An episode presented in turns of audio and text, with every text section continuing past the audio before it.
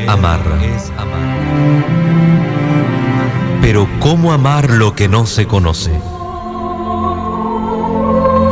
En el esplendor de la verdad presentamos Creo, Señor, yo creo.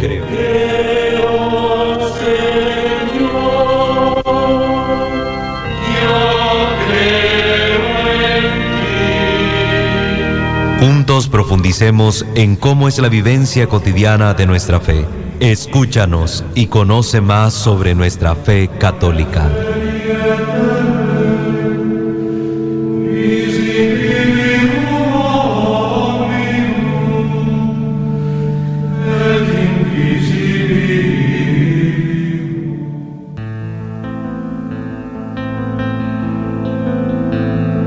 Ahora más que nunca y contra la opinión. Muy buenos días, queridos hermanos. Gracias por estar nuevamente con nosotros hoy día lunes para poder compartir nuestro programa semanal Creo Señor, yo creo. Está con ustedes su servidor en Cristo, el seminarista Walter Fajardo, y también en controles nos acompaña nuestro hermano Luis Montenegro. Vamos pues a dar inicio a nuestro programa de hoy.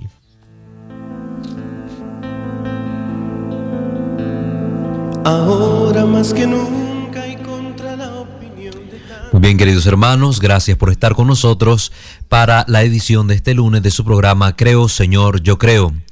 Estamos compartiendo la temática sobre la Eucaristía que desglosaremos ampliamente en una serie de capítulos que versarán sobre la doctrina de la presencia real de Jesús en la Eucaristía, pero también sobre los aspectos litúrgicos que tienen que ver con la celebración de este, de este sacramento, de este sacramento que precisamente hace presente a Jesús mismo en medio de su iglesia para alimentar al al pueblo de Dios con el pan de su carne, de su sangre, de su alma y su divinidad. En el programa anterior empezamos a abordar el tema sobre la presencia real de Cristo en la Eucaristía, que si es realmente un simbolismo.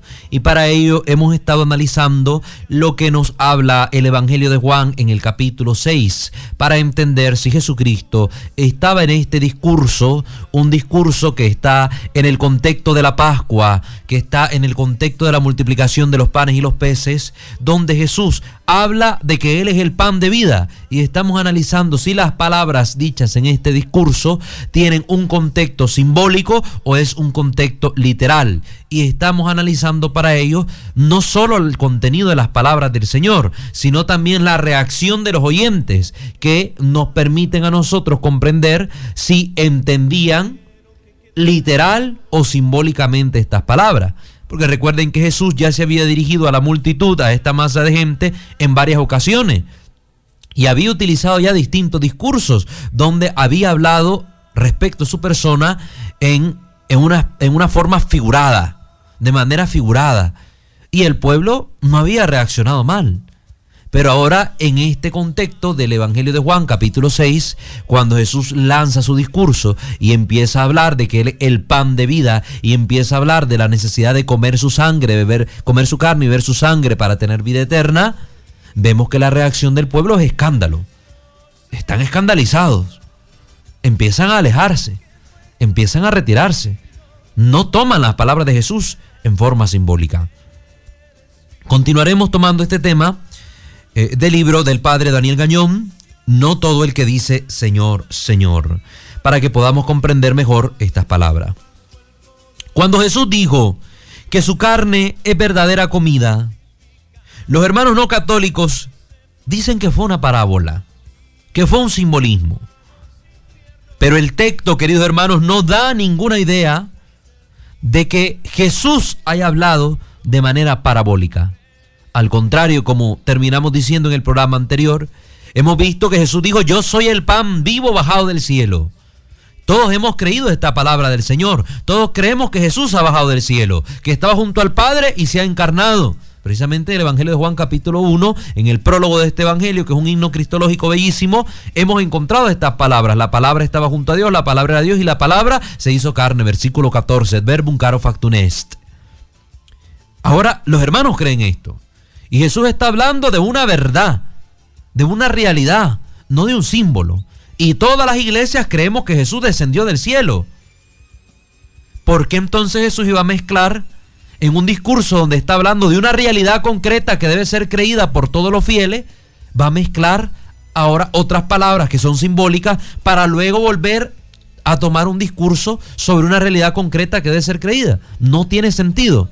O todo el discurso tiene un matiz simbólico y deberíamos tomar como un símbolo de que Jesús bajó del cielo, o tiene un matiz real y concreto donde debemos tomar que Jesús literalmente bajó del cielo y que literalmente nos está diciendo que su carne es verdadera comida y que su sangre es verdadera bebida y que debemos comerlo para tener vida en nosotros. Esta es la confusión de los hermanos no católicos. Que desgraciadamente, por aquella doctrina luterana de la libre interpretación, cada quien trata de entender el texto como se le da la gana. Y al final hace decir a la palabra de Dios algo que no dice. Y ahí donde tenemos la belleza de nuestra iglesia católica, que tiene un magisterio dejado por el Señor en los apóstoles para la interpretación adecuada de los textos. Como dice San Pablo en la segunda carta, que en estos, en estos textos, en la escritura, hay palabras difíciles de entender que muchos interpretan torcidamente para su propia condenación. Y ese es el problema que se presta cuando seguimos la doctrina luterana de la libre interpretación. Cada quien quiere entender el texto como se le da la gana. Y al final, por torcer las escrituras, termina diciendo una doctrina ajena a las enseñanzas de la Biblia y que terminan corrompiendo la sana doctrina y llevando a otros por caminos extraviados y de perdición. Cuídese de eso, hermano. ¿Quién es usted para interpretar la Biblia según su modo? Aunque usted se diga creyente, aunque usted se diga que tiene el Espíritu Santo, si usted trata de interpretar la Biblia según su propia manera y según su propio entender, entonces está hablando de que el Espíritu Santo es un espíritu de división, no de unidad. Porque si el Espíritu Santo usted le dice una cosa, al otro hermano le dice otra, al pastor le dice otra, al sacerdote le dice otra y a todo el mundo le dice otra, entonces ese espíritu es un espíritu divisor, un espíritu que no crea unidad, no puede ser el espíritu de Dios. Cuidado. Precisamente este domingo hemos dicho, aquel que blasfeme contra el Espíritu Santo no tiene perdón porque es un pecado eterno. Cuidado, porque usted puede estar diciendo o llamando espíritu de Dios a un espíritu que causa división, que causa confusión y que lo único que está haciendo es dar un antitestimonio. Porque Jesús dijo, Padre, que todos sean uno para que el mundo crea que tú me has enviado. Y cuando hay división, lo que nosotros estamos diciendo es que Jesús no es el enviado del Padre. Es que Jesús es un mentiroso. Es que Jesús nos ha engañado. Así que cuidado, hermanos, que es importante tener una profesión de fe clara para no sembrar la confusión entre los hermanos ni caer nosotros en el error. Jesús habla en un discurso literal, real y sobre una verdad que debemos creer. Jesús dijo, mi carne es verdadera comida. Y lo digo después de decir que él ha bajado del cielo. Y después de decir que su carne es verdadera comida, vuelve a retomar la primera idea, que ha bajado del cielo. No tendría sentido meter una frase literal en medio de dos realidades, de dos verdades que deben ser tomadas de manera literal. No tendría sentido meter una frase simbólica en medio de dos literales. No, tiene que tener todo el mismo hilo conductor. El mismo hilo conductor. Los hermanos separados, los hermanos no católicos, citan el versículo 35 del capítulo 6, donde Jesús dice que quien viene a mí no tendrá hambre y quien cree en mí no tendrá sed como pruebas de que en el capítulo 6 Jesús está hablando de manera simbólica y afirman que cuando Jesús se llama a sí mismo el pan de vida, solamente está diciendo que si creemos en Él nos va a alimentar espiritualmente, como el pan a nosotros nos alimenta físicamente. Ellos dicen que comemos y bebemos a Cristo al ir a Él, a Él y al creer en Él, que ahí es cuando lo comemos, que es cuando lo bebemos. Pero como vimos, el contexto es claramente literal y no simbólico. Y no simbólico. Aún Martín Lutero creía en la presencia verdadera de Cristo. Y esta afirmación la encontramos, por ejemplo, en The Luther's Collect Works número 7 de la edición de Wittenberg. Y dice ahí, si comer mi carne era simbólico, ¿por qué mencionar beber mi sangre también? ¿Qué se logren decir ambos, comer y beber? Si fuera algo simbólico, Convencionar el PAN hubiera bastado. Entonces, queridos hermanos, imagínense, hasta el mismo doctor Martín Lutero de los protestantes afirma la presencia real de Jesús en el pan. Vamos a la primera pausa y luego regresamos para continuar analizando esta temática de fundamental importancia para nuestra fe.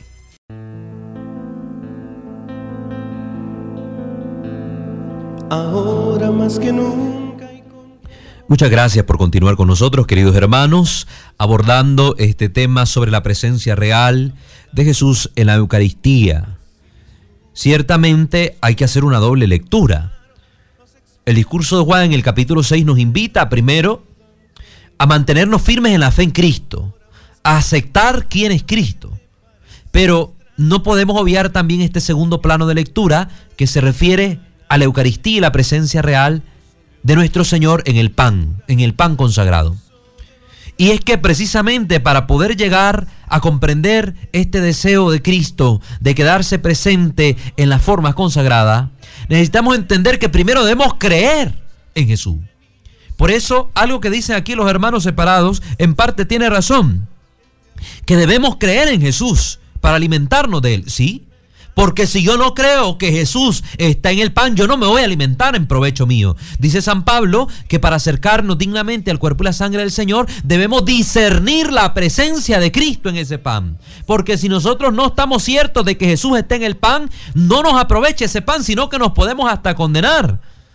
Y por eso es requisito fundamental la fe. Y yo les he dicho varias veces, hermano, no es lo mismo creer en Jesús que creerle a Jesús. Mucha gente cree en Jesús. Hasta los demonios creen y tiemblan, dice la palabra. Pero no todo mundo le cree a Jesús. No le creen a sus palabras. No le creen a su mensaje. Tergiversan su palabra. Cuidado con esto, hermano. Cuidémonos de esto. Necesitamos fe para acercarnos a la Eucaristía.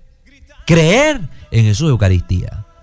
Miren que hasta el diablo, queridos hermanos, que hasta los satánicos y los brujos creen que Jesús está en la Eucaristía. Y por eso es que Satanás manda a sus emisarios a robarse el pan consagrado en las iglesias católicas. ¿Para qué? Para profanar el cuerpo del Señor. Para hacer sanganadas en sus ritos y misas negras y cosas que hacen allá. Si los satánicos no creyeran que Jesús está en Eucaristía, no cometerían esas profanaciones en las iglesias. No habría necesidad de robarse la Eucaristía pero creen que ahí está Jesús. Y por eso hacen lo que hacen. Los brujos lo mismo.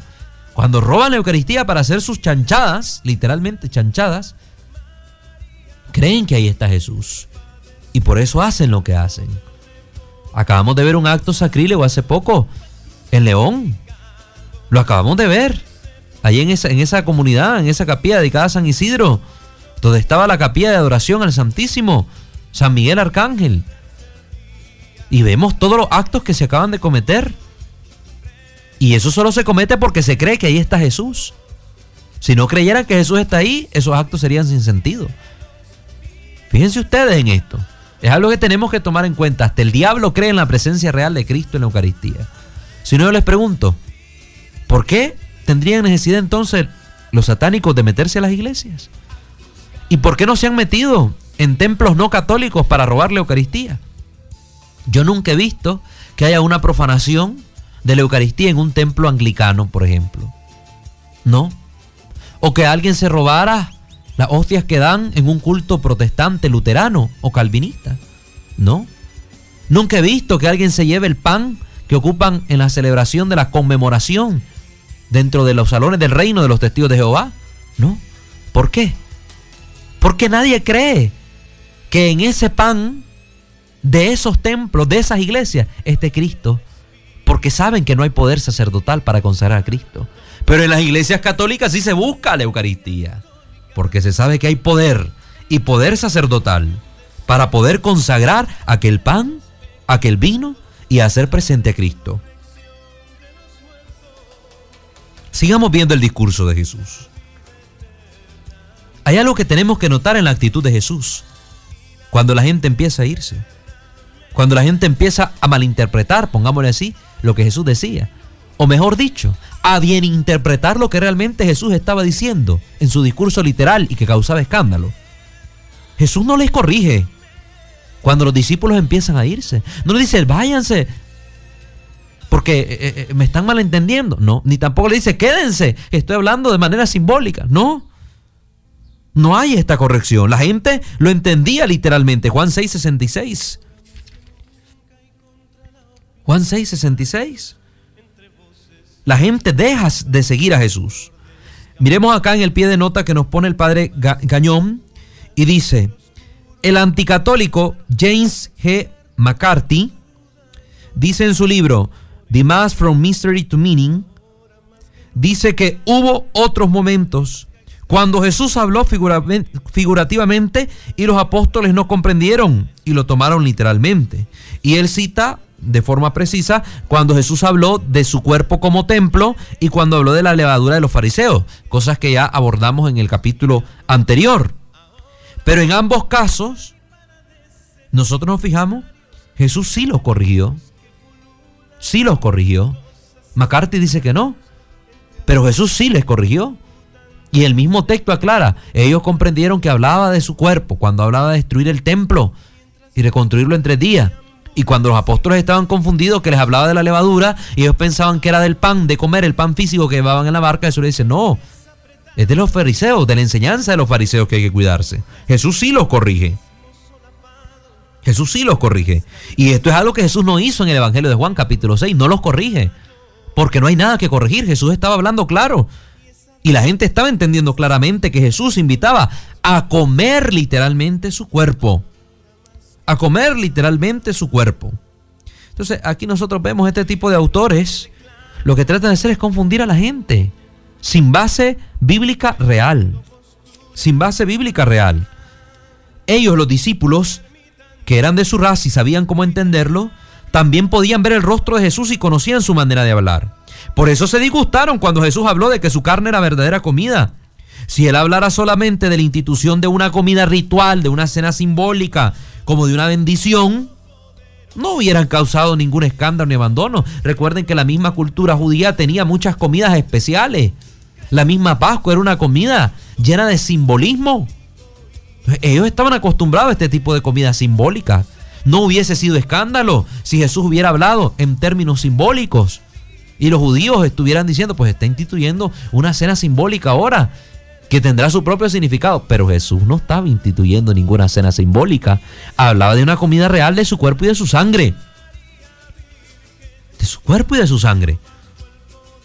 El mismo Jesús cuántas veces no participó en comidas de este índole simbólico y utilizaba la imagen del banquete en sus parábolas. ¿Cuántas veces Jesús no dijo el reino de los cielos se parece a un banquete de boda? Utilizaba el banquete en este sentido simbólico. Ya la gente que lo escuchaba estaba acostumbrado a la forma simbólica de hablar de Jesús respecto al banquete. Entonces aquí vemos un fenómeno. La gente no estaba entendiendo simbólicamente eso, sino literal. Notamos lo literal de las palabras que hablaba Jesús al utilizar la palabra griega trogo en vez de fago. Si nosotros nos vamos al Evangelio de Juan, escrito en griego, recuerden que el Evangelio de Juan se escribió en griego koiné, el griego común, el que hablaba la gente. Es ahí donde nosotros podemos notar sobre todo de manera más clara la fuerza y la literalidad del discurso de Jesús. El problema es que nosotros en nuestra mano leemos la Biblia en una lengua, en una lengua que está a nuestro criterio, que la podemos entender, una lengua vernácula, ya traducida. Pero si nos vamos a la fuente, al texto real, al texto literal, escrito en el griego koiné, vamos a poder comprender mejor su riqueza. Y ahí vamos a ver qué verbos utilizó realmente Jesús para hablar en este discurso. Y estaba el verbo trogo y el verbo fago. Fagué, que es comer, tiene un sentido más amplio y se puede usar incluso simbólicamente. Pero la palabra trogo tiene un sentido específico, literal y fuerte. Y se refiere a la acción de masticar, roer, desmenuzar con los dientes. Y Jesús dentro de este discurso no solo utiliza la palabra fagué, sino trogon también. Trogon es más específico en cuanto a masticar, mascar, roer, mientras que fago es una palabra general para comer. Hay otros dos lugares donde en el Evangelio se nos menciona la palabra trogo, en Mateo y en Juan. Y ninguna vez quiere decir comer simbólicamente. Siempre se refiere a la acción literal de morder, de mascar. Además, los judíos ya sabían que Jesús hablaba de comer literalmente, porque preguntaron en el versículo 52, ¿cómo puede éste darnos a comer su carne? Si ellos no hubieran entendido literalmente, ellos no hubieran hecho esta pregunta. Hubieran dicho más bien, ¿y de qué manera quiere que hagamos este banquete? ¿O cómo quiere que celebremos esta comida? Si hubieran preguntado por el aspecto ritual del banquete simbólico del que Jesús hablaba. Pero como el banquete es literal, viene el escándalo y la reacción. ¿Cómo puede éste darnos a comer su carne? ¿Por qué? Porque entendemos que Jesús utilizó un verbo fuerte, que al escribirse el Evangelio, aunque Jesús haya hablado en arameo, cuando se escribió el Evangelio y recoge las palabras dichas por Jesús, el biblista utilizó, el escritor sagrado utilizó una palabra que da a entender el discurso literal de Jesús. Utilizó el verbo trogón, masticar. Quien no me mastique, quien no me muerda, quien no me coma, quien no me roa, está diciendo Jesús, no tendrá vida eterna. ¿Cómo puede éste darnos a comer su carne? Ahí está la clave, hermanos. Vamos a la siguiente pausa y regresamos.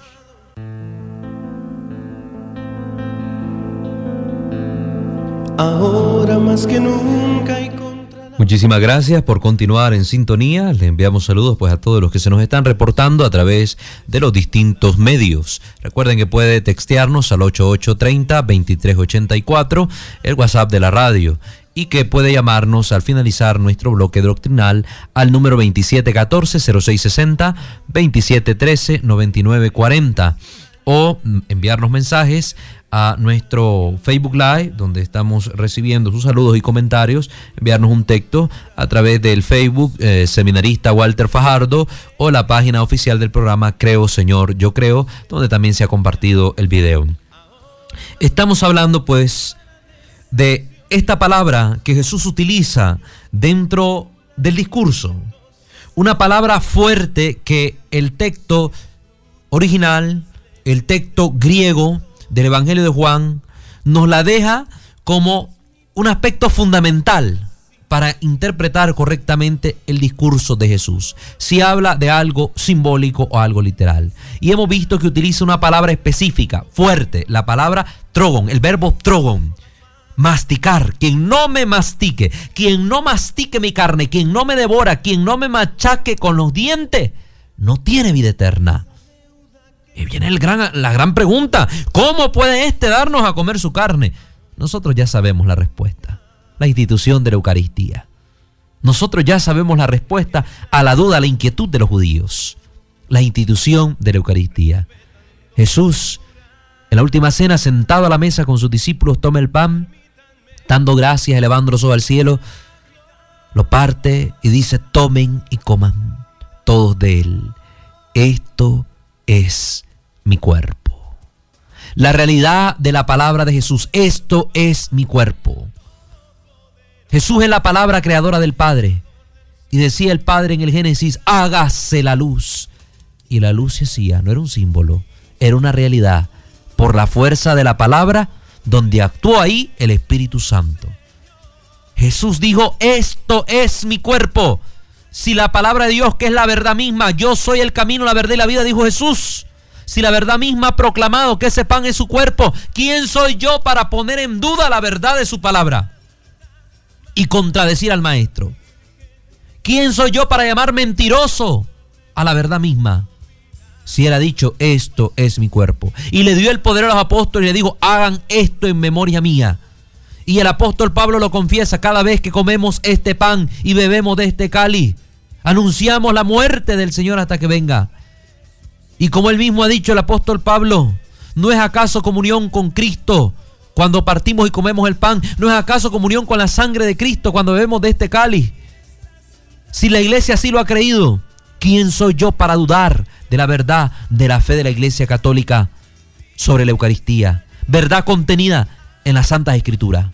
¿Quién soy yo para contradecir a Dios? Cuidado, queridos hermanos no católicos que no los engañe ninguna secta. Otra razón para estar seguro de que Jesús hablaba literalmente es que en su tiempo comer la carne de alguien en sentido simbólico estaba asociado con persecución, violencia, traición y matanza. Es decir, cuando se hablaba de comer la carne de alguien, siempre estaba en relación con este ambiente de persecución, de violencia, de matanza, y se empleaban estas palabras en relación al comer la carne de alguien como lo podemos encontrar en el Antiguo Testamento, por ejemplo, en el libro de Miqueas. Miqueas 3, 2.3, el profeta Miquea, que dice ahí la escritura, Vosotros que aborrecéis lo bueno y amáis lo malo, que le quitáis su piel y su carne de sobre los huesos, que coméis asimismo la carne de mi pueblo, y le desolláis su piel de sobre ellos, y le quebrantáis los huesos, y le rompéis como para el caldero y como carnes en olla. Siempre aquí está hablando precisamente de comer al pueblo, pero lo está haciendo en un contexto de violencia y se está denunciando esa persecución al pueblo de Israel. Pueden leer todo el contexto para que tengan una idea más clara en el capítulo 3. También el Salmo 27 leemos en el versículo 2, cuando se juntaron contra mí los malignos, mis angustiadores y mis enemigos, para comer mis carnes, ellos tropezaron y cayeron. El ambiente también es de persecución, de violencia.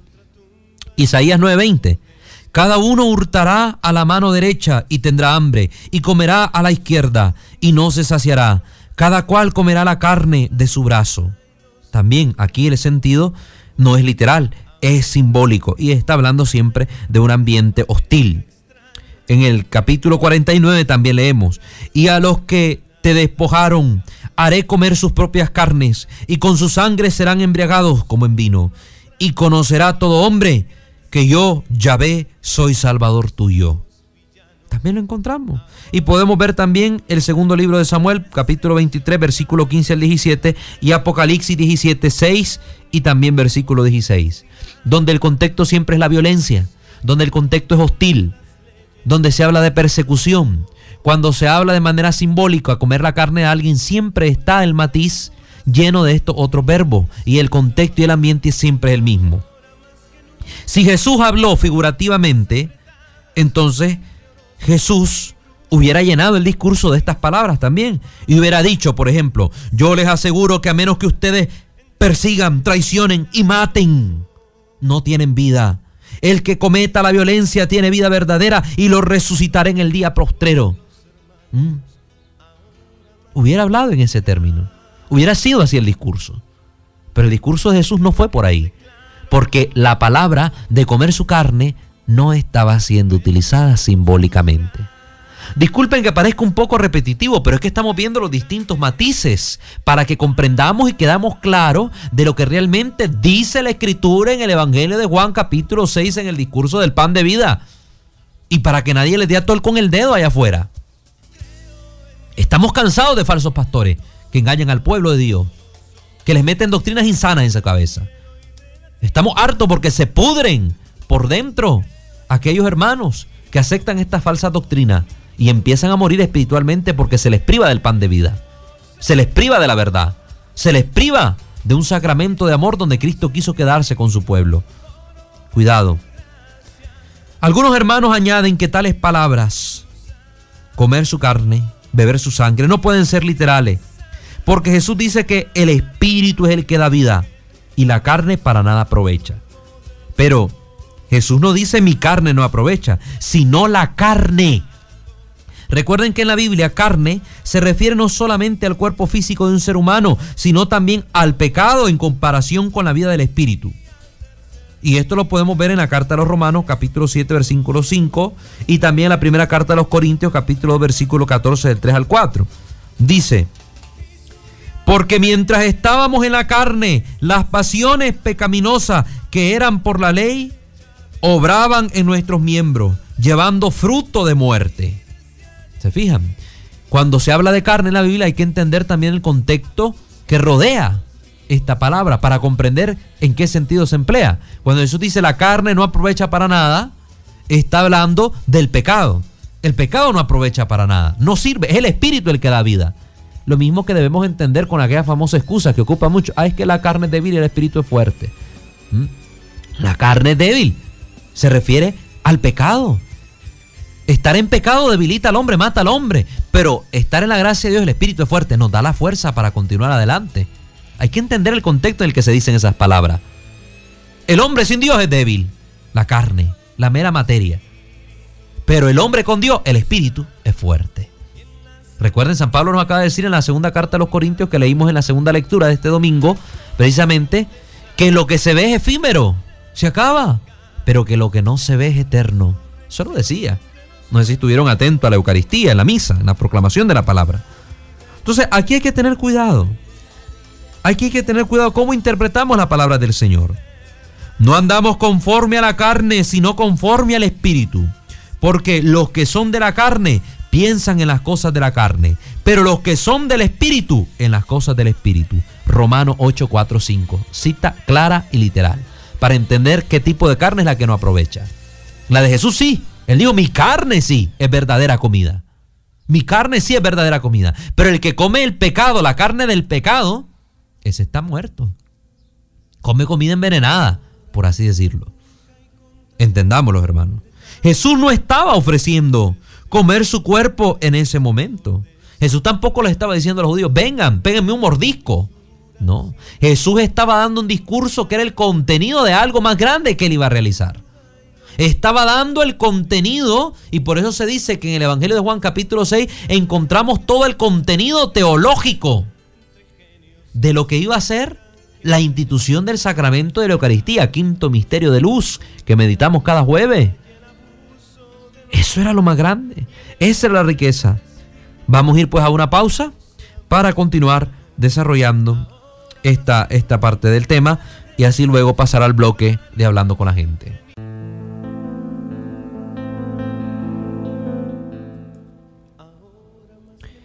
Muchas gracias por continuar con nosotros. Estamos hablando sobre el discurso del pan de vida y aclarando los distintos matices de este discurso para comprender mejor la realidad y la fuerza de las palabras dichas por Jesús.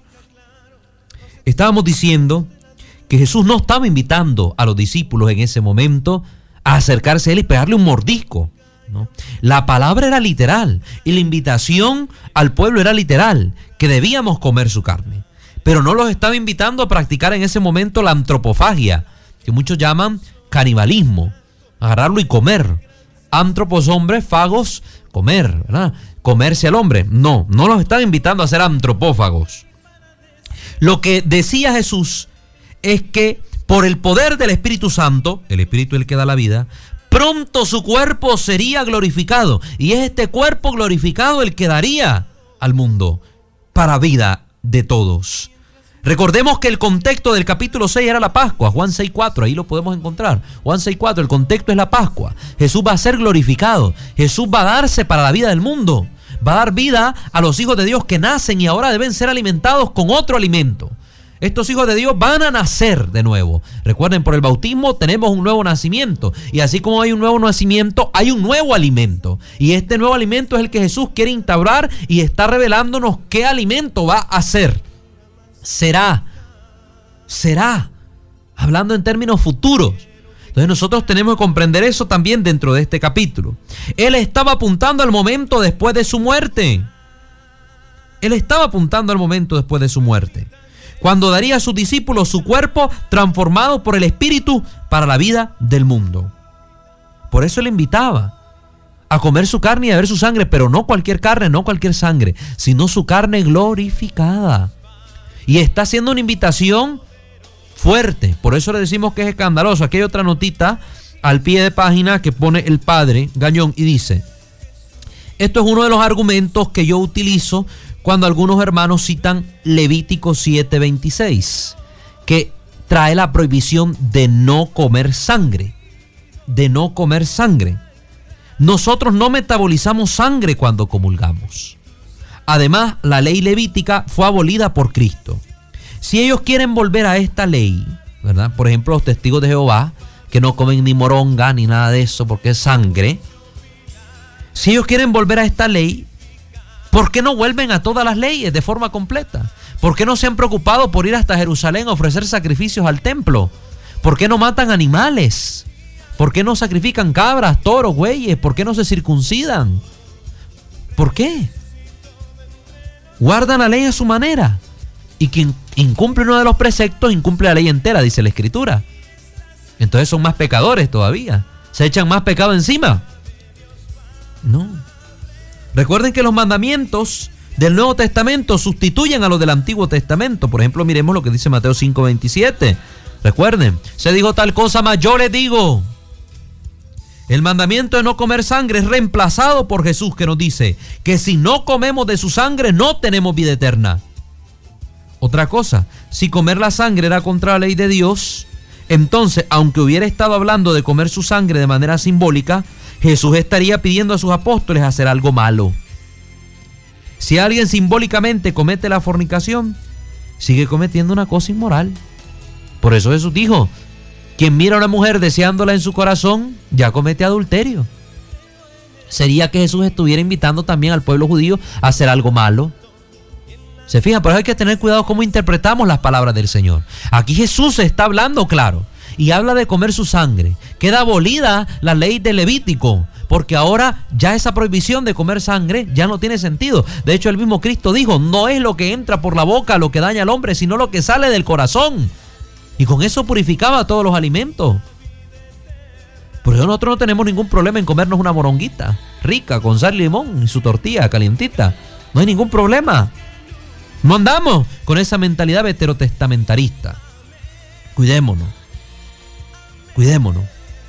Jesús está realmente presente en el pan de vida. Y eso lo vamos a ver cuando hagamos un estudio aquí de los milagros eucarísticos, que los vamos a analizar. Vamos a analizar los milagros eucarísticos, aquella forma donde el pan se ha convertido en carne y sangre y es estudiado por la ciencia y veremos cuáles son los resultados científicos de ese análisis. Cosas que no pueden contradecir los protestantes. Yo no sé cómo no creen. Por eso dice un dicho, para aquel que cree, ninguna prueba es necesaria. Pero para el que no cree, ninguna prueba será suficiente. Y este es el problema de los protestantes. Porque han elegido la mentira. Y dice segunda de Tesalonicenses que Dios mismo les ha enviado un espíritu que hace perseverar en la mentira. Porque escogieron la mentira antes que la verdad que les hubiera salvado. Segunda de Tesalonicenses capítulo 2. Es en la escritura que está todo eso, hermano. Es en la escritura. Jesús, pues, cuando dio el discurso, estaba apuntando al momento después de su muerte, cuando daría a su discípulo su cuerpo transformado por él, por el Espíritu, para la vida del mundo. Porque el Espíritu da vida, el pan que yo daré. Miren, el término está en futuro, no les está diciendo ahorita. El pan que yo daré, Juan 6:51, es mi carne, la cual yo daré para la vida del mundo. En la misa, no es el cuerpo de Jesús, hombre como tú y yo, lo que recibimos, sino el cuerpo de Cristo glorificado. No es el, el, cuerpo de Cristo antes de la gloria. No es el cuerpo que iba a ser sacrificado en la cruz como tal. No, sino el cuerpo que fue sacrificado en la cruz, pero glorificado por la resurrección. Es a Cristo sacrificado y resucitado el que comulgamos. Al Cristo total. Por eso no decimos el cuerpo de Jesús, sino decimos el cuerpo de Cristo. Cristo es el ungido, el ungido por el Espíritu. Cuerpo de Cristo. Como el sumo sacerdote lo hizo, como el sumo sacerdote lo hizo en la última cena. En la misa, el sacerdote representando a Cristo pronuncia sobre el pan y el vino las mismas palabras. Esto es mi cuerpo, esto es mi sangre. Recuerden que la escritura en el libro de los, en la carta a los hebreos nos dice que Jesús es el sumo y eterno sacerdote de nuestra fe. Y él como sumo y eterno sacerdote de nuestra fe en la última cena realizó esta acción, esta bendición y permitió que su cuerpo y su sangre quedaran vivo y real presente en ese pan. Así el sacerdote en cada misa pronuncia esas mismas palabras con el mismo efecto por el mismo poder recibido del único y sumo y eterno sacerdote en el cual el sacerdote es sacerdote. ¿Por qué? Porque el sacerdote en la iglesia católica no es un nuevo sacerdote cada vez como en el Antiguo Testamento. Cada sacerdote era un nuevo sacerdote. En la escritura, en el Nuevo Testamento, se nos da a entender, y es la realidad de la fe católica, que el sacerdocio católico es sacerdocio en el sacerdocio de Cristo. Por eso cada sacerdote es sacerdote en Cristo, en la persona de Cristo. Y cuando el sacerdote actúa, es Cristo quien actúa, no el sacerdote por su cuenta.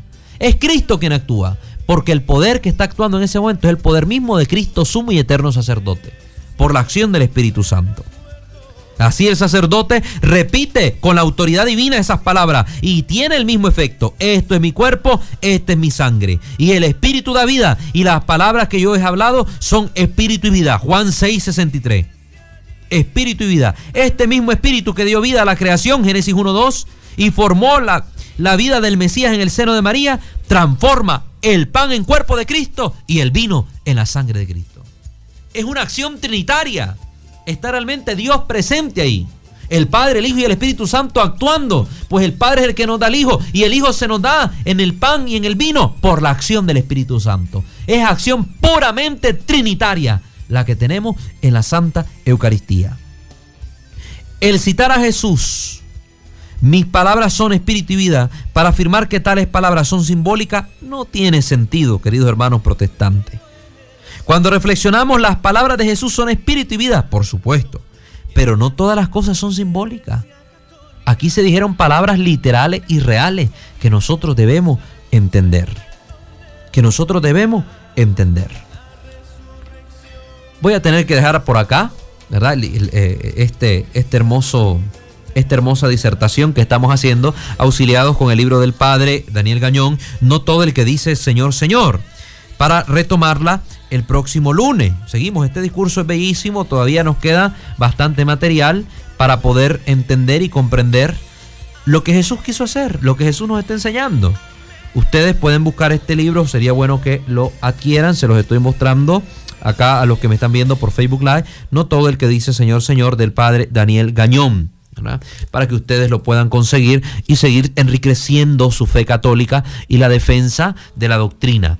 Recuerden que después de la pausa Ustedes nos pueden llamar al 2714-0660, 2713-9940. Repito, 2714-0660 y 2713-9940. También puede escribirnos al WhatsApp 8830-2384. 8830-2384. Igualmente nos puede escribir a través de nuestra plataforma digital en el Facebook Live. Asimismo, les recuerdo que este programa tiene su reprise los días sábados. Los sábados a las 7 de la mañana por esta misma, eh, por esta misma radio, sábados a las 7 de la mañana. Y también tenemos el programa que se está transmitiendo los días domingo, domingo a las 8 de la mañana por Televisión Radio 94.9 para que ustedes pues por ahí nos puedan escuchar. Igualmente estos programas son montados en la web a través de nuestro canal de YouTube Creo, Señor, yo creo, donde compartimos nuestros links a la página de Facebook para que usted pueda tomar ahí el link y compartirlo con sus familiares en el extranjero, con sus hermanos de comunidad, en la parroquia, etcétera. Recuerden que es importante evangelizar a los demás. Igualmente, les invitamos a sintonizar nuestro programa Reconstruye TV. Este programa, para los que están acá en este me han preguntado, se transmite por Televisión Canal 21 los días jueves a las 10 de la mañana en vivo. Y también pues se retransmite los fines de semana, sábado y domingo, a mediodía y al cerrar programación en el canal. Y se pueden encontrar todos estos programas en YouTube. Reconstruye TV se llama nuestro canal. Suscríbase y también comparta los links de los videos que montamos en nuestra página oficial Reconstruye TV. todo esto, ¿verdad? Sirve como material de evangelización. Recordemos que nosotros somos responsables de propagar la fe. Se nos dio esta misión el bautismo. Cuando nosotros fuimos bautizados, recibimos la misión de la iglesia, de la iglesia. Vayan por todas las naciones y prediquen el evangelio. Bauticen en el nombre del Padre, el Hijo y el Espíritu Santo. Tenemos un deber profético de anunciar la palabra de Dios. Y si usted, hermano, le da pereza salir de casa en casa, tocando puertas, o le da pena ir a hablar delante de alguien, una forma de, evangelización estratégica es a través de los medios de comunicación, compartiendo en su Facebook, en su WhatsApp, este tipo de material que forma y ayuda a conformar más la unidad de los cristianos bajo una misma fe, bajo una misma doctrina, bajo una misma enseñanza. Que Dios me los bendiga a todos. Será hasta la próxima. Gracias a todos los que estuvieron eh, pendientes por el Facebook Live. No olviden compartir el video, el video queda grabado. No olviden compartirlo para que logremos evangelizar a más hermanos en esta doctrina fundamental de la presencia real de Cristo en las sagradas especies, en la sagrada forma. El pan eucarístico es Cristo mismo. Que Dios me lo bendiga. Alabado sea el santísimo sacramento del altar, por siempre sea alabado. Bendiciones para todos.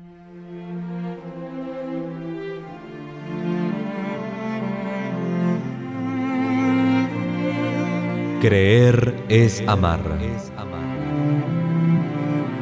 Pero ¿cómo amar lo que no se conoce? En el esplendor de la verdad hemos presentado Creo, Señor, yo creo.